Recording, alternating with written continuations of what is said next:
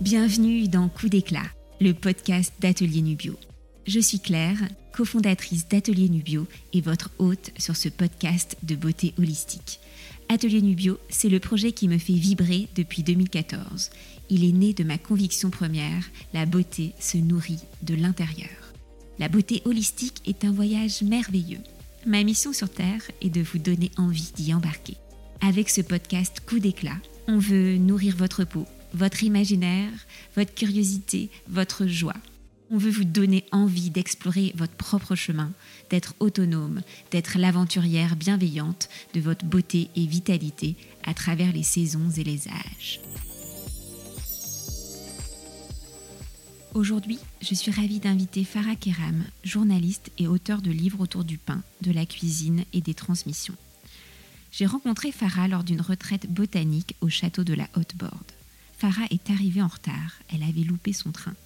Plusieurs personnes l'attendaient avec impatience et je me suis dit qu'elle devait être extraordinaire. Enfin, elle a surgi.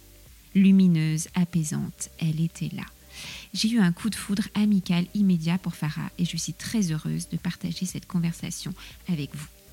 En mars 2019, on s'apprête à être confiné pour un temps indéterminé.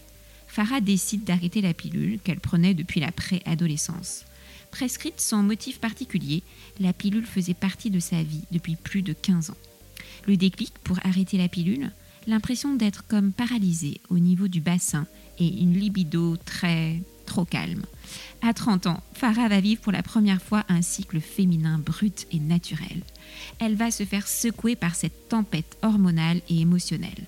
Elle saisit cette occasion pour explorer sa féminité pourquoi avait-elle tenu toujours à être aussi lisse et discrète Aujourd'hui, euh, je te reçois, euh, Farah, euh, dans la petite relax room qui est derrière l'atelier des jus. On est entre café, lait d'amande, jus concentration, jus immunité.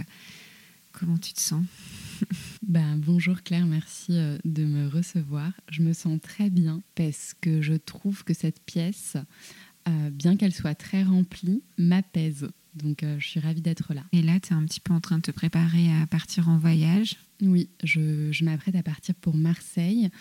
Mais pour tout te dire, je pense que j'aimerais euh, rester un peu à Paris.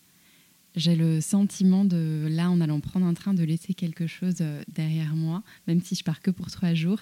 Et j'aime pas trop ça, mais je trouve que c'est la transition parfaite de te voir en cette matinée et de pouvoir échanger autour de, lait d'amande et autres jus. Enfin, déjà, je sens que ça m'a requinqué euh, depuis mon arrivée ici. Tu sais, il y a quand même une chance que tu loupes ton train et que tu restes à Paris finalement. J'espère que ma sœur n'écoutera jamais ce podcast parce que c'est elle que je vais retrouver. Et après Marseille, tu fais un voyage un petit peu plus loin. C'est une étape vers euh, l'Afrique du Nord? Oui, je pense que c'est pas anodin de partir à Marseille une semaine avant un gros départ, effectivement, parce que je vais partir un peu plus d'un mois entre l'Algérie et la Tunisie, qui sont euh, mes deux pays de cœur, et l'Algérie qui est le pays euh, dont sont originaires mes parents. Et c'est un peu un retour euh, presque initiatique, enfin voyage initiatique et un peu un retour sur la terre de mes ancêtres et de, ma famille. Donc il n'y a pas d'appréhension, il y a beaucoup d'envie. Je sens vraiment qu'il y a un gros enjeu qui se dessine. C'est pour un projet professionnel, mais aussi évidemment personnel. Donc c'est un peu un voyage en deux étapes. D'abord Marseille, puis voilà. Donc tu es sur le départ d'un retour aux sources. Et euh, comme tu sais, la première question rituelle sur coup d'éclat, qui peut impressionner un petit peu, mais qui va nous dire beaucoup sur qui tu es, quelle est ta mission sur Terre? Bah pour tout te dire, j'ai vraiment pensé à cette question. Non pas que tu m'aies envoyé les questions avant, parce que c'est pas du tout ce que tu fais. Mais comme tu le sais, je suis euh, une auditrice de coup d'éclat, donc je sais qu'elle allait arriver. Euh, c'est pas évident. Et ça m'a beaucoup travaillé. Pour tout te dire, ça m'a vraiment beaucoup travaillé. Je pense qu'il n'est pas encore défini totalement, ce qui pour moi est très positif, euh, parce que c'est en plein chantier, et qui dit chantier dit mouvement, et qui dit mouvement dit vie. Euh, vie qui circule. Mais je crois que ma mission sur Terre, c'est de créer du lien entre les, entre les gens. En fait, je, suis, je trouve que je suis assez dans l'empathie. Et j'aime que les gens se rencontrent, j'aime que, que l'énergie circule, j'aime qu'il y ait des, des, sentiments qui naissent, qu'il y ait vraiment des, du lien. Enfin, le mot lien pour moi est très important. Et je crois que c'est un peu le talent que j'ai, c'est-à-dire de pouvoir faire se connecter des gens, pas d'un point de vue forcément réseau, comme on peut entendre connexion euh, aujourd'hui en 2022, mais d'un point de vue vraiment humain et même énergétique c'est je sais que si je rassemble des gens dans un espace, il va y avoir quelque chose qui se passe. Et puis souvent, euh, le fait de réunir ces gens, ça passe aussi par de bonnes tablées. Donc euh, c'est un peu la porte d'entrée. Donc tout le mérite ne me revient pas évidemment, mais c'est ça. Je pense que c'est la connexion entre les âmes. Et tu as une petite botte secrète, non? Le pain? Oui, le pain. oui, le pain, tout à fait. Je suis passionnée de pain depuis toute petite parfois vraiment je me questionne, je me demande d'où ça vient. En fait, pour tout te dire, le pain a toujours été là. Je pense que c'est le souvenir le plus immuable que j'ai. C'est un, c'est un lien avec ma famille parce qu'il y, a toujours eu du pain sur la table. C'était, euh, j'attendais que mon père rentre euh, du travail le soir et que ma mère euh, également en fait avait en apportant des miches, des baguettes, le pain chaud. Avant que j'apprenne que le pain chaud n'est pas digeste. Mais c'est des souvenirs très forts d'enfance où j'étais un peu dans une bulle, dans un cocon. Et puis surtout, d'un point de vue euh, aromatique, le pain me passionne. J'aime travailler le pain, j'aime écrire sur le pain, j'aime me renseigner sur le pain et pas forcément que sur les pains au blé, sur aussi d'autres céréales. Et c'est vrai que c'est quelque chose qui unit beaucoup. C'est pour moi c'est l'un des aliments les plus universels parce qu'on rompt le pain, on le partage. il y a énormément d'histoires, de, rites, de, rituels qui peuvent avoir lieu autour du pain. Donc je pense que c'est pas non plus anodin que ce soit mon ma passion et que ce soit euh, quelque chose qui me nourrit spécialement. Et ça, euh, couplé au fait que effectivement mon ma mission, je pense, sur Terre, c'est de, de rassembler peut-être, tout à ma petite échelle évidemment, mais pourquoi pas euh, rassembler autour du pain. Je suis en, je suis en plein en pleine recherche en ce moment. Est-ce que le pain est aussi le fil rouge de ton grand voyage? Oui, tout à fait. Il y a d'autres explorations que tu vas faire Alors ça va être très lié. Euh, donc je pars pour un livre qui va paraître l'an prochain. Donc en octobre 2023 aux éditions La Ville Brûle, qui est en fait un livre de recettes de cuisine des femmes de ma famille parce que, en fait, où sont les hommes dans ma famille C'est la grande question, mais vraiment, il n'y a pas de mecs. Donc, ça va être vraiment euh, la base, avec aussi beaucoup de recettes de pain, notamment. Et euh, je pars sur un peu, euh, je vais arpenter une partie de l'Afrique du Nord à la rencontre de chercheurs qui travaillent sur ça. Mais effectivement, le pain est quand même le fil rouge parce que moi, c'est quelque chose, enfin, c'est l'aliment qui m'a fait renouer avec toute cette euh, culture euh, alimentaire d'Afrique du Nord qui est la culture de mes parents, que eux m'ont transmis mais que j'ai toujours rejeté. Euh, je l'ai vraiment toujours rejeté parce que pour moi c'était des nourritures qui sentaient fort, qui étaient en fait tout ce que je voulais masquer chez moi. Genre mes propres origines, parce que je suis née en France, j'avais un peu le poids de, je pense, du complexe de l'immigré de deuxième génération. Mais bon, là, on rentre dans des considérations c'est assez compliqué. Le poids des lignées. Le poids des lignées, en fait, c'est ça, quoi. Mais mon Dieu, le poids des lignées, on n'en peut plus. c'est à la fois nourrissant de creuser là-dessus, mais oh, c'est ouais, assez euh, abyssal, on va dire. Et pour tout te dire, j'ai quand même hum, renoué avec cette cuisine-là à travers le pain parce que les aliments que j'ai jamais rejetés, si tu veux, je voulais masquer mon identité. Je voulais masquer mon identité plurielle. Je voulais être la petite euh, parisienne parfaite, euh, toute lisse. Euh, vraiment, je voulais pas faire de vagues. J'étais quand même dans une école catho et c'est pas ma confession. J'étais la seule personne ben, d'origine nord-africaine. Donc y avait, ça me travaillait beaucoup de façon inconsciente, je pense, parce que j'étais quand même assez petite. Mais le pain, voilà, le pain, les galettes semoules, donc les pains maghrébins ont toujours été là, les odeurs, l'huile d'olive, les, tout ce que tu peux mettre dedans comme épices. Donc, c'est le point de départ aussi pour moi d'avoir renoué avec ces cuisines-là. Et cette exploration que tu fais euh, pour renouer justement avec cette culture que tu as voulu un petit peu enfouir, tu as aussi exploré euh, une autre partie de toi qui est euh, justement d'abandonner la pilule. Oui, exactement. là, c'est, on rentre un peu dans le vif du sujet. Tu peux nous raconter en détail ce qui s'est passé, ton coup d'éclat du jour? Alors, ça remonte à 2019, donc en fin d'année 2019. J'étais sous pilule, je pense, donc j'ai 31 ans, et j'étais sous pilule depuis, euh, je pense, mais allez, 13 ans à peu près. Donc j'ai arrêté ça après euh, presque 15 ans de pilule, quoi. Enfin, c'était euh, assez, assez fou. Je l'ai arrêté pour des questions vraiment relationnelles, purement de libido. Euh, pour, euh, pour être tout à fait honnête. Ça avait euh, coupé ta libido? Complètement. Ça avait complètement coupé ma libido. C'était un problème intime dans mon couple, enfin que moi je, je, je, considérais comme assez problématique. À l'époque, j'étais en relation avec quelqu'un d'extrêmement bienveillant, donc il y avait du dialogue sur tout ça ça a été quelque chose dont on a parlé ensemble, que j'ai pas vécu seule dans mon coin et j'ai eu beaucoup de chance là-dessus.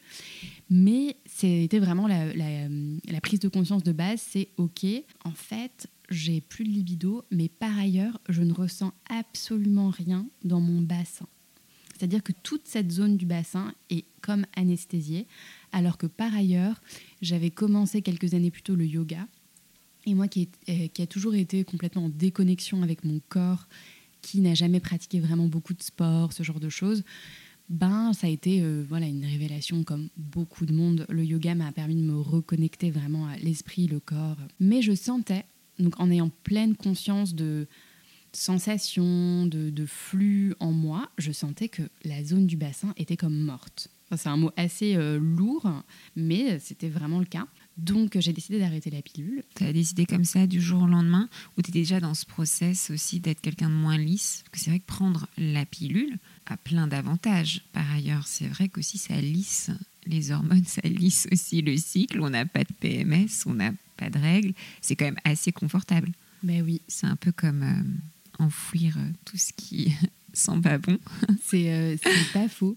je pense que je me rendais pas compte à l'époque, justement, de tout ce que la pilule avait de bien. D'un point de vue gynécologique, je suis accompagnée par une sage-femme géniale qui s'appelle Marina Salomé, qui est très engagée euh, contre les violences gynécologiques, qui est vraiment super et qui est dans le 20e arrondissement de Paris. Et quand je lui ai fait part de ma volonté d'arrêter la pilule, elle m'a effectivement parlé de tout ce qui pouvait euh, ressurgir, rejaillir notamment parce que je l'apprenais depuis mais le, avant, enfin quand j'étais pré-ado. Mais entre nous, Claire, vraiment, je n'en avais aucune idée. Je ne m'attendais pas du tout à ce que ça allait réveiller de bien comme de fulgurant et de renversant. Je comprends aujourd'hui qu'effectivement, euh, arrêter la pilule n'est pas une fin en soi. Enfin là, c'est vraiment un témoignage très personnel, mais c'est pas du tout conseillé à tout le monde. Euh, il y a des femmes pour qui c'est salvateur, vraiment. Donc euh, c'est pas vraiment tout blanc ou noir. Je veux dire, c'est mon coup d'éclat à moi, mais ça peut être tout l'inverse pour toi, par exemple. Et là, tu as retrouvé euh, la sensation dans le bassin tout de suite Alors, euh, non, pas Comment tout ça s'est passé? Pas tout de suite. Euh, pour tout te dire, donc c'était fin 2019. Comme on le sait, début 2020 est arrivé très vite le, la pandémie et le confinement. Et là, j'ai eu quand même le temps de me rendre compte des choses parce que arrêté la pilule, ma vie était quand même très active. Je me rendais pas forcément compte de beaucoup de choses. Voilà, mes cycles n'avaient pas spécialement changé. Après, il est connu que ça met du temps à se remettre en place, qu'il faut laisser passer généralement trois cycles. Et donc arrive le confinement, et là j'ai vraiment beaucoup de temps pour euh, explorer mon bassin et me rendre compte de ce qui se passe. Et là, ça a été mais le raz-de-marée. Donc déjà, euh, prise de poids énorme. par ailleurs, j'ai ensuite appris que souvent l'arrêt de la pilule peut entraîner une perte de poids. Enfin, que c'est quelque chose d'assez commun. Moi, ça a été une prise de poids, mais incroyable. En fait, j'ai découvert les fringales bah, de certains moments euh, de cycle. J'ai découvert un amour inconditionnel pour le sucre. Mais alors vraiment. PMS Ouais. Alors, euh, dingue. Alors que pour le coup, le sucre faisait pas partie de ma vie. Et le sucre ne fait pas partie de ma vie hors PMS. Donc c'est ça qui est fou. Mais ça a été, euh, ça a été une déferlante. Donc euh, je, me je ne me reconnaissais pas. C'est-à-dire que j'étais vraiment sur des fringales. Euh, c'était compulsif et c'était presque parfois obsessionnel. Enfin, mon corps réclamait ça. J'ai eu la chance de découvrir les émotions complètement du, du, SPM, donc du syndrome prémenstruel. Ça a été d'une intensité folle. Donc la première fois que ça t'arrive, tu es quand même chez toi tu te réveilles le matin, tu es de mauvais poil. Bon, ça, ça peut arriver à, à toutes et à tous. Mais au bout d'un moment, tu te dis, ok, genre, je ne supporte plus la lumière et j'ai envie de pleurer constamment et de tuer cette personne en face de moi. Donc il y a quand même, là, on est sur un niveau de, euh, mais qu'est-ce qui se passe? Et au bout de quelques cycles, tu comprends que c'est le SPM, tout simplement. Et voilà, c'était des choses tout à fait nouvelles. Et je crois très sincèrement que euh, tout ça est une force inouïe. Parce que j'ai été privée de ces sensations-là pendant mais, une partie conséquente de ma vie. Et là, t'as pas eu envie de reprendre la pilule alors? Non. Je me suis. Malgré les fringales, euh, l'envie de tuer euh, ton mec. Écoute, je me suis dit que non, de toute façon, on pouvait ça pas. Ça te plaisait quand même en fait de ressentir ça? Oui. En fait, j'ai compris l'espèce de puissance qui se loge dans les cycles, les cycles menstruels. Enfin, vraiment, je me suis dit entre être anesthésiée complètement, ne rien ressentir, versus ressentir des choses de façon euh, qui te font quand même vibrer et te sentir vivante, il n'y a pas photo. Pour moi, c'était évident qu'il fallait que je creuse ça. Par contre, qu'il fallait que je me régule.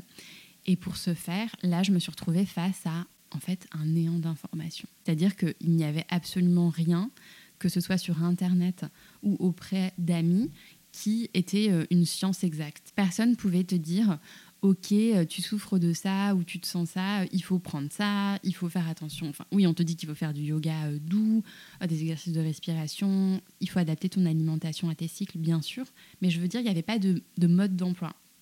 Donc je me suis sentie complètement, pas délaissée, mais j'étais un peu perdue. Et c'est là où c'est devenu intéressant. Je me suis dit, ok, bon, j'ai pas envie de reprendre la pilule, donc il va falloir que je consulte peut-être une naturo, que je revoie ma super sage-femme, que j'aille glaner des informations. Et là, c'est un nouveau monde qui s'ouvre à toi. Enfin, tu, tu, le sais très bien euh, avec, euh, avec Atelier Nubio notamment. Et ta peau Eh bien, la peau, euh, Rien du tout. Ah, la peau, ça n'a pas changé Parce que ça, c'est un des gros problèmes quand tu arrêtes la pilule, c'est que souvent, il y a des gros sujets peau qui ressurgissent après avoir été, euh, en effet, lissés pendant des années. Complètement. Non, mais je crois que c'est le privilège d'être nord-africaine. La peau, généralement, elle est assez. Euh, elle cause pas trop de soucis. Enfin, vraiment, sincèrement. Et libido, t'as retrouvé? T'as retrouvé la sensation non, de ton chaudron magique donc, Non, et d'ailleurs, je me suis rendu compte que ce n'était pas le problème, peut-être 100% de cette petite pilule que j'ai ingurgitée chaque jour. Ça a réveillé, oui, ça a réveillé, si, un désir sexuel euh, important. En fait, vraiment, c'est comme si on avait rebranché quelque chose toute une partie de moi qui était déconnectée, qui, euh, qui était absente de moi. Et là, tu, tu te poses la question de pourquoi est-ce qu'on nous prive aussi de ça? Et tu te rappelles pourquoi on t'avait prescrit la pilule au début? Ben, C'est ça que je trouvais assez fou, c'est qu'il n'y avait aucune raison. J'avais pas de problème de peau, j'avais pas de douleur de règles. Ça a été, euh, j'étais allée voir ma généraliste de l'époque, enfin vraiment j'avais 12 ans, donc euh, j'étais C'était même pas contraception Non. Donc non, pas du tout. Après, évidemment, quand tu arrêtes la pilule aussi, se pose la question de la contraception. Donc, je suis passée par plein de phases aussi. Et c'est exactement euh, un effet miroir de quand je te, raconte que j'ai pas trouvé d'informations, tu sais, sur, euh, ben, sur tout ce qui est euh, quelle marche à suivre. Bah, par ailleurs, quand j'ai arrêté la pilule, j'ai tenté au bout de quelques mois un stérilet en cuivre. Ça a été terrible, mais ça s'est super mal passé. Euh, j'ai ensuite essayé euh, le diaphragme, donc, euh, qui est vraiment quelque chose que tu mets avant le rapport sexuel. J'ai essayé le préservatif, évidemment. Enfin, je suis retournée au préservatif pour finalement ne rien avoir. Et là, je suis avec un stérilet hormonal, vraiment microdosé, parce que, mine de rien, j'ai dû retourner. j'ai pas trouvé de solution. Ouais, bah, c'est pas un mode d'emploi, mais après, c'est vrai qu'on a quand même une chance infinie de pouvoir choisir.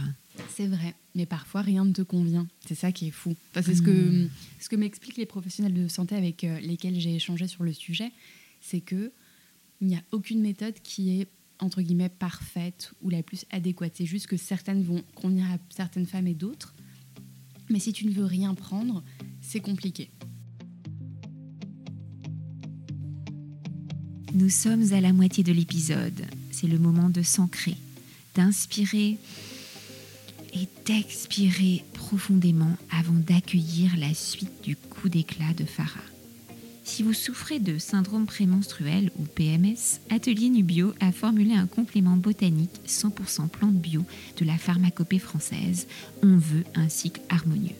Il est composé de gâtillier, sauge, millepertuis, cassis, des plantes reconnues pour leurs bienfaits sur la peau, l'humeur et les douleurs. Ce complément en ampoule apaise la tornade prémenstruelle. Il marche super bien. Vous pouvez le commander sur atelierNubio.fr ou passer dans notre concept store attenant à l'atelier des jus, 4 rue Paul Bert dans le 11e à Paris. Et comment est-ce que tu as réussi à retourner la situation de euh, je prends en pleine figure euh, des cycles avec des variations d'humeur, de poids, d'envie, à euh, une force? Ben, Je pense que c'est parce que c'est tellement. Qui dit émotion qui fluctue, qui dit sensation dans le corps, dit en fait présence quand même énergétique super forte. Et je me suis rendu compte que c'était hyper beau de ne pas être toujours linéaire. C'est-à-dire que selon... C'est génial déjà d'adapter son alimentation selon la phase dans laquelle tu es dans ton cycle. C'est quand même assez génial aussi d'avoir euh, des moments où euh, tu as des émotions assez lourdes qui s'éveillent parce que parce qu'en fait ça te confronte à quelque chose de profondément euh, c'est viscéral quoi c'est viscéral, c'est pas, euh, si tu veux, c'est pas il m'est arrivé quelque chose de pas bien, donc euh, je suis euh, de mauvais poil et, et ça va pas. Là, c'est quelque chose qui vient profondément de, de l'intérieur de toi et c'est des choses qui sont assez rares, je trouve, dans la vie.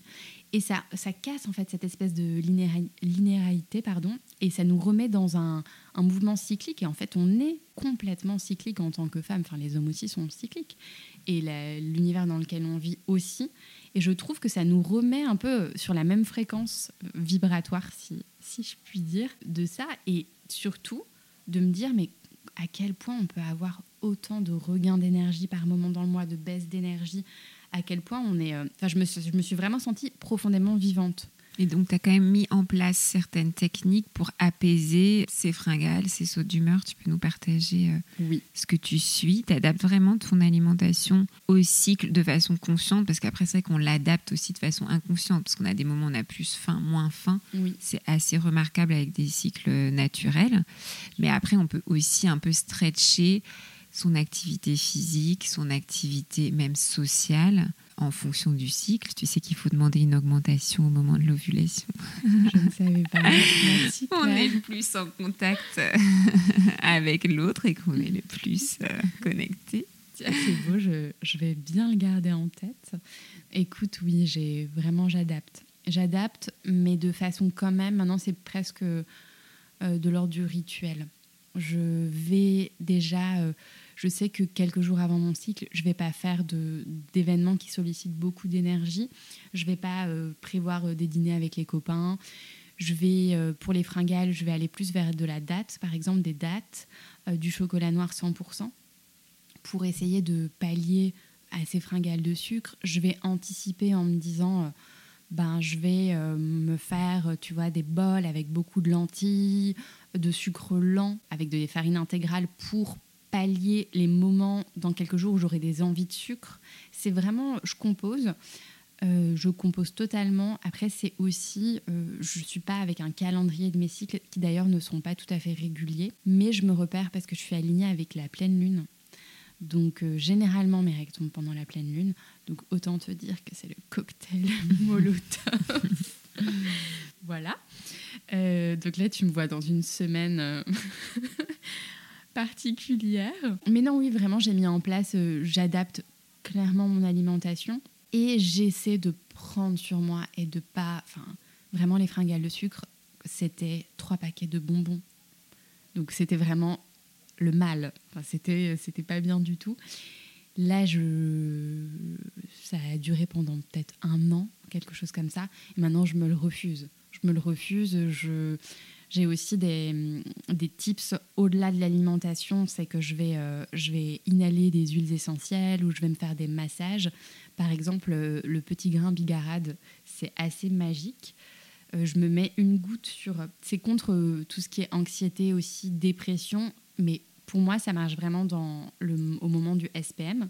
Et je vais me mettre une goutte sur chaque poignet que je vais inhaler aussi une sur le plexus solaire avant de dormir et ça calme tout de suite. Donc euh, oui, il y a vraiment pour la j'ai des pertes de concentration donc je vais faire je vais prendre du niaouli avec un peu d'huile végétale de noisettes et je vais me faire des petits massages pareil sur la zone du plexus solaire. Donc c'est des petites astuces des petites astuces qui, par ailleurs, ne marchent vraiment pas pour tout le monde. C'est ça aussi qui est, qui est à la fois fou, mais très beau. C'est que chacun doit composer, doit trouver un peu sa, sa recette magique. Bah, la première étape, c'est quand même de les identifier, parce que c'est vrai qu'il n'y a rien de pire que de se sentir, euh, en effet, envie de se cacher dans une grotte. Euh, ou de vraiment disparaître de la circulation sans euh, déjà dire ah oui en fait mm. je comprends c'est ce moment là et tout ça c'est vrai que ça peut aussi apprendre des choses sur soi-même et se donner envie aussi de progresser complètement c'est exactement et travailler sur certains sujets c'est vrai que toi tu dis c'est les fringales moi j'ai des insomnies qui sont assez fortes chez une ou deux nuits. Après, je sais que c'est ça. Du coup, c'est aussi assez relaxant. Mais en revanche, je n'ai pas encore trouvé l'huile essentielle. je prends On veut une nuit étoilée d'Atelier Nubio, donc, euh, qui est à base de plantes euh, qui sont récoltées directement sur le champ et qui sont transformées euh, sur place, qui sont très apaisantes. Le bain aussi, le bain au cristaux de sel. Oui, ça c'est. On le connaît bien ce bain-là. Oui, les bains aident beaucoup. C'est après, tu vois, dans mon ancien appartement, j'avais pas de baignoire pendant trois ans et ça allait. Mais une douche assez chaude, justement, moi j'aime beaucoup les douches froides, mais à proscrire, euh, justement, euh, au moment des règles, c'est pas du tout quelque chose qui, moi, me, me convient. Donc c'est vrai qu'il faut, euh, faut se créer une trousse. Moi j'appelle ça un peu une trousse de sérénité et pas de secours parce que je trouve ça moche, mais une trousse de sérénité avec des choses qui peuvent t'accompagner et qui peuvent, euh, qui peuvent te soulager autant que faire se peut. Mais c'est vrai que c'est un coup d'éclat, pour moi, qui est certain, dans le sens où ça m'a, ça m'a reconnecté à moi et ça, ça a comme levé un voile. Je me sens vraiment vivante. Je me sens vraiment vivante et... Donc, tu n'as pas envie de, de, revenir en arrière? Non. non, c'est un non-retour, je pense que, très sincèrement, c'est un non-retour. Super. Et tu sais qu'on a une question rituelle sur coup d'éclat qui est, euh, je pense que tu n'auras aucun mal à trouver 10 000 plantes qui te guident, comme on s'est rencontrés lors d'une euh, retraite cueillette au château de la Haute-Borde, où on a pu euh, justement même avoir des séances d'observation, de canalisation des plantes. Est-ce qu'il y a une plante que tu vois sur ton chemin, que tu as recroisée, qui te guide? Une plante totem Je crois que ma plante totem, c'est l'hysope, qui est très liée au pourtour méditerranéen, donc c'est pas non plus anodin. Ça ressemble à quoi comme fleur? euh, C'est souvent en buisson, donc euh, c'est dans l'abondance euh, la plus totale, et ça a des petites feuilles assez longilines vertes et des jolies fleurs violettes. Et c'est très odorant. en goût, il y a un côté un peu camphré, un petit peu mentholé aussi. Et c'est une plante comestible qui, euh, qui est une aromatique un peu oubliée, on va dire, euh, qui était très utilisée au Moyen Âge notamment. Et le l'hysope se marie super bien dans des, des rôtis de, de viande ou euh, moi j'adore la mettre avec des pommes de terre au four, du potimarron. Mais par ailleurs, c'est une plante totem hors, hors du cadre de la cuisine pour moi parce que je la reconnais tout de suite très bien et qu'elle me rassure par son côté enveloppant abondant, que j'adore sa couleur, que c'est quelque chose que j'avais aussi, euh, que j'ai toujours eu euh, euh, à la campagne quand j'étais petite. Il y avait, il y avait de l'hysope dans le jardin, dans mon ancien balcon, enfin sur mon ancien balcon également. Donc elle est, elle est assez proche de moi. Et elle a un côté mystique qui me plaît bien aussi. Elle était sacrée chez les Hébreux. Euh, elle était euh, très utilisée aussi au Moyen Âge pour, euh, pour tout ce qui est infection de la toux. D'ailleurs, elle est aussi extrêmement recommandée pour les bronches. Là, elle est utilisée sous forme de quoi? Du séché Oui, alors en fait, c'est possible en infusion, c'est possible en... en... Enfin, l'huile essentielle est toxique à, à, haute dose, donc c'est quand même très compliqué. Enfin, l'huile essentielle d'hysope est toxique. Mais par exemple, moi, je la, je la bois en infusion. J'adore me faire des bains d'hysope. C'est-à-dire que vraiment, je prends les feuilles et les fleurs d'hysope que je mets dans un bain. Et puis, j'aime me faire aussi des bâtonnets euh, avec, accompagnés d'autres plantes, donc en synergie avec d'autres plantes séchées, pour euh, faire brûler, ce qui permet aussi de ne pas forcément aller tout le temps vers la sauce blanche qui est surexploitée. Hein. Euh, tout comme le palo santo, qui sont des choses qui, sont vraiment... Enfin, faut faire attention à, à la consommation qu'on en fait. L'isop, pour le coup, est dans, encore une fois dans l'abondance, donc on peut faire ça. Donc il y a vraiment... J'aime le fait qu'elle pousse ici. Et elle pousse ici, exactement. Exactement, c'est une plante, euh, c'est vraiment une plante que tu trouves sur le territoire français. j'aime son côté, j'aime le fait que que le roi Salomon euh, prenait des bains d'hysope et qu'il euh, y a ce côté mystique sacré aussi. Et est-ce que tu pourrais nous partager en plus des bains d'hysope quand tu as besoin d'un coup d'éclat sur ta peau, tu as envie de te sentir plus vivante, plus belle. Quel est ton rituel? Hum, alors déjà, parce qu'on n'en a pas parlé au moment de, l'arrêt de la pilule, mais j'ai rien, rien senti sur ma peau, mais mes cheveux voilà, perdu vraiment de, leur superbe, de leur glow. Ça a été très compliqué. Donc ce que je fais en coup d'éclat un peu rituel maintenant, c'est que hum, je fais euh, dans mon shampoing qui est solide, je mets une goutte d'huile essentielle d'ylang-ylang qui stimule en fait euh, vraiment tout le cuir chevelu, qui en fait permet une certaine brillance qui aussi euh, favorise la pousse. Donc euh, voilà. Tu utilises quel savon solide? Parce que je décris pour les auditrices que tu as les cheveux frisés. Oui. Alors j'utilise un savon solide qui est d'une marque française dont j'ai absolument oublié le nom, mais que j'achète à la Biocop. Il n'y a pas beaucoup de oui, C'est un truc bien roots. Oui, voilà. Et c'est bien pour tes cheveux parce super. il y a ah plusieurs. Euh, honnêtement, il y en a plusieurs. Moi, je pense sur. Euh, pas en fait pour les cheveux secs parce que mes cheveux sont quand même de nature extrêmement, extrêmement secs. Donc euh, oui, c'est un truc assez roots qui me qui me va. Après, j'en ai essayé beaucoup qui ne m'allaient pas. Ouais. Donc c'est une exploration perso. Absolument. Donc j'ai pas encore, euh, tu vois, le dentifrice solide et tout, je suis pas encore à, ce niveau-là.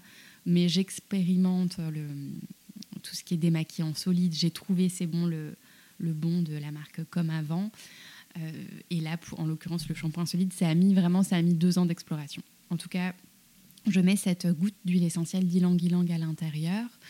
Et puis, euh, je crois que mon rituel quand même de, pour raviver le, mhm. le glow, le coup d'éclat, c'est des expériences de respiration, vraiment d'expiration du feu.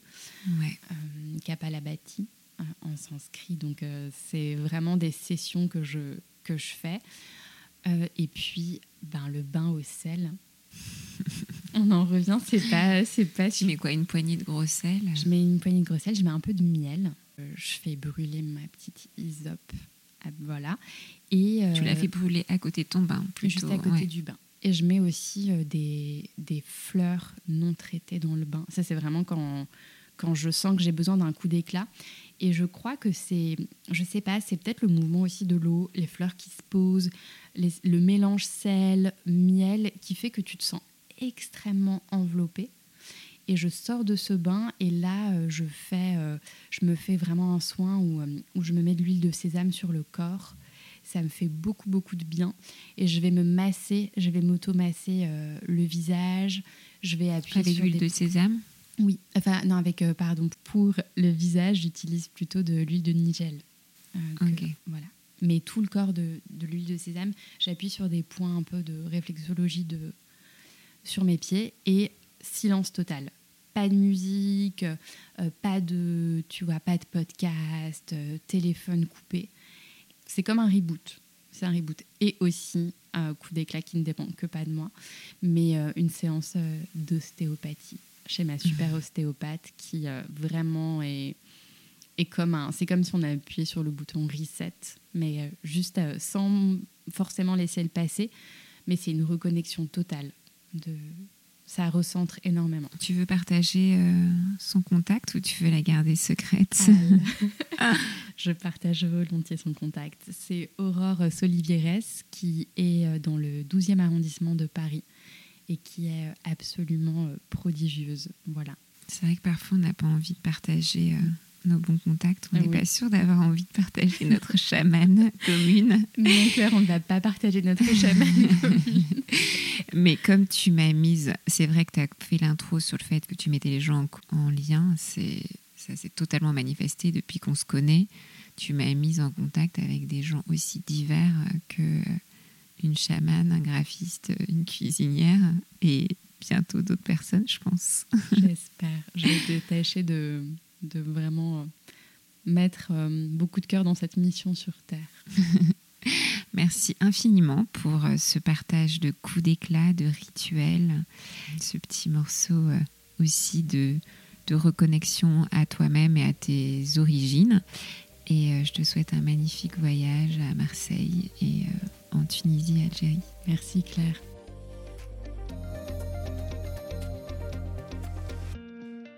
J'espère que cet épisode avec Farah vous a plu et vous a donné envie d'explorer ces techniques d'apaisement lorsque ça va trop vite ou trop fort. Mon podcast Coup d'éclat bénéficie de vos notes et commentaires. Partagez-moi votre commentaire sur Apple Podcast et je vous offre mon livre Mes routines du matin. Il suffit de m'envoyer la capture d'écran de votre commentaire par email à claire@atelierNubio.fr.